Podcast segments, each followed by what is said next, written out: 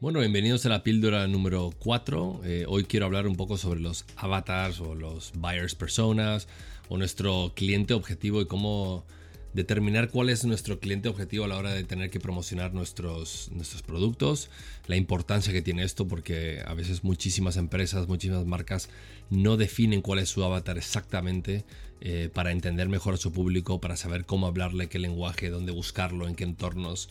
Y creo que es un ejercicio bastante interesante. Em, yo os voy a hablar un poquito por encima, de esto hay muchísima información online.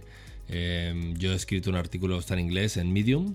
Eh, pero bueno, me podéis buscar por mi nombre y ahí sale lo que es el, avatar, cómo crearlo paso por paso, lo que es el mapa de empatía y lo que es el, viaje del héroe el, o el, Hero's Journey. Entonces, realmente, ¿qué es un avatar? un avatar tiene sus orígenes mm, en el hinduismo y realmente lo que significa es, es, como una representación o una encarnación de una deidad en una forma física. En nuestras palabras más tecnológicas, eh, un avatar realmente es la representación gráfica de un usuario o el alter ego de un personaje. En este caso puede ser tu cliente. Es decir, eh, cómo definimos un cliente. Cuando hacemos el ejercicio del avatar es muy importante ponerle un nombre, un apellido, una edad, eh, dónde vive, eh, cuántos hijos tiene, cómo se llaman sus hijos, qué hacen en su tiempo libre. Es muy importante empezar a definir todo un personaje, como si estuviéramos haciendo una película. ¿Por qué? Porque es la mejor forma de entender exactamente cuáles son sus problemas, cuáles son sus objeciones de compra, cuáles son eh, esas posibles quejas que pueda tener sobre tu producto o servicio, en dónde se mueve, en qué entorno se mueve, para que tú puedas eh, atacar directamente a esa persona o a ese grupo de personas. Pero identificamos a lo que es el grupo en una única persona, con nombre y apellido. Y hay unos eh, cuantos cuadrantes que hay que definir para entender un poco más cómo es esta personalidad. Y curiosamente, cuando uno hace el ejercicio, hace hace ese tipo de actividades, uno se empieza a dar cuenta de lo importante que es el avatar y lo poco que uno conoce a su cliente o que uno cree que conoce a su cliente. Y eso también puede estar desviando tu objetivo de marketing, tu objetivo de venta, porque en el fondo estás vendiéndole a una persona que crees que quiere que le hables de una forma o tiene estos dolores cuando realmente no los tiene.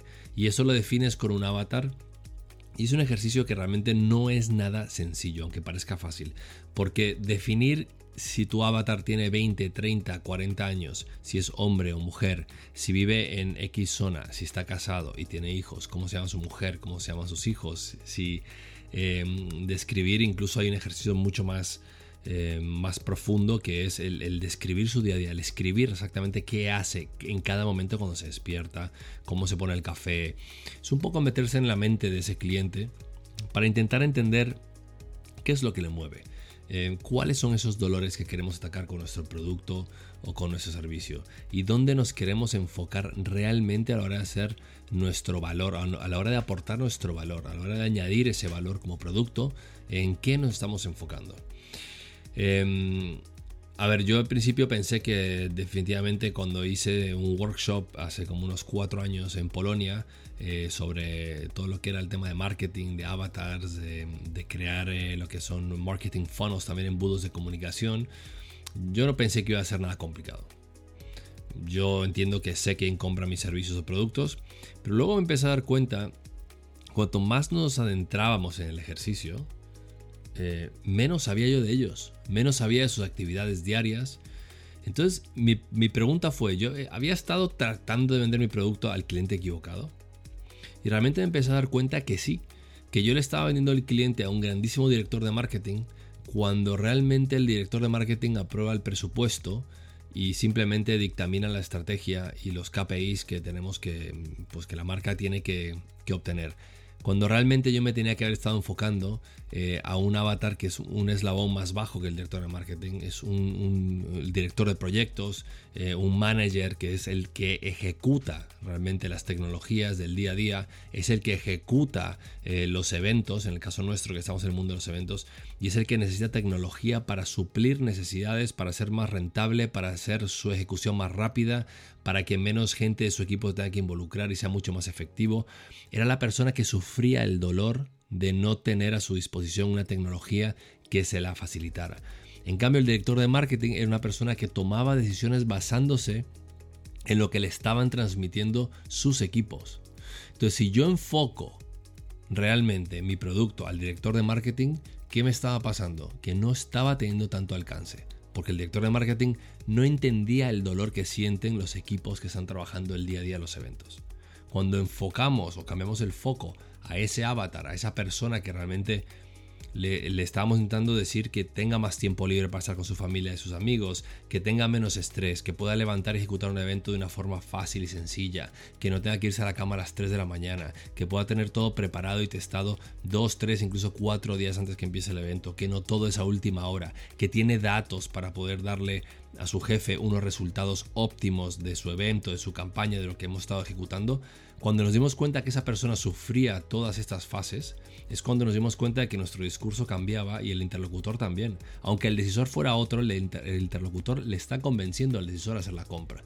Y toda esta información la obtuvimos a raíz de que hicimos un curso dentro de la empresa eh, sobre el avatar, sobre el mapa de empatía, cómo se sentían esos clientes y qué estaban viviendo en el día a día. ¿no? Y entonces yo creo que es, que es importante que, que hagáis una reflexión de si estáis vendiendo al cliente adecuado, si realmente conocéis vuestra audiencia, que es crítico, porque te vas a sorprender de los resultados que puedas llegar a tener si haces este tipo de, ejercicios.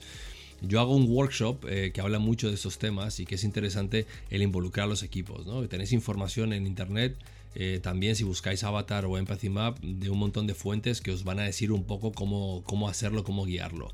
Y, realmente es, es, ponerse a pensar, a ejecutar y a crear eh, lo que va a ser tu, tu cliente objetivo. Puede que lo tengas, puede que no. Incluso hay más de un avatar dependiendo del tipo de, negocio que tú tienes. Puedes tener diferentes tipos de avatars, lo cual se convierte en un poco más complejo a la hora de crear esos, esos eh, embudos de comunicación o a la hora de crear esas interacciones que quieres hacer con el cliente. Pero en cualquier industria, incluso cuando estemos vendiendo algo, si somos vendedores o si somos em-, empresarios o tenemos que negociar con el equipo, entender quién es nuestro cliente, entender cuáles son sus dolores, entender realmente dónde es que al decir X va a pasar otra cosa, cuál es ese detonante.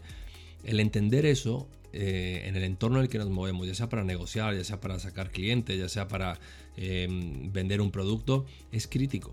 Porque si no sabemos a quién le estamos vendiendo, puede que estemos vendiendo equivocadamente. Y puede que nuestro producto no esté teniendo el resultado que esperamos por mucho esfuerzo, sacrificios, estrategias de marketing y equipo de venta que tengamos. Y puede que no estemos llegando a resultados que creemos que podemos llegar. Y puede que sea el avatar.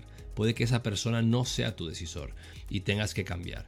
Nosotros cambiamos de avatar como tres veces a raíz de, hacer ese ejercicio una y otra vez. Y nos hemos ido dando cuenta de qué equivocados estamos de principio a fin. Entonces, em, bueno, para mí va a ser un placer eh, poder ayudarles, mandarme un, correo electrónico si queréis y os puedo mandar un montón de, información eh, más bien gráfica para que podáis imprimirla, eh, sentaros con vuestros equipos, hacer esas actividades, esas pequeñas actividades de, que os menciono de avatars y mapas de empatía y para que empecéis a tener alguna idea de, cómo, cómo se está planteando esta, esta secuencia de, crear o entender a tu público objetivo. ¿no? Creo que sería muy importante mm, que de todas formas investiguéis, hay vídeos en YouTube eh, para entender un poco el buyer's persona, que es algo muy típico, eh, pero que es algo que curiosamente muy pocas empresas lo ejecutan como deberían. Bueno, ahí os dejo, eh, muchísimas gracias y hasta la próxima píldora. Hasta luego.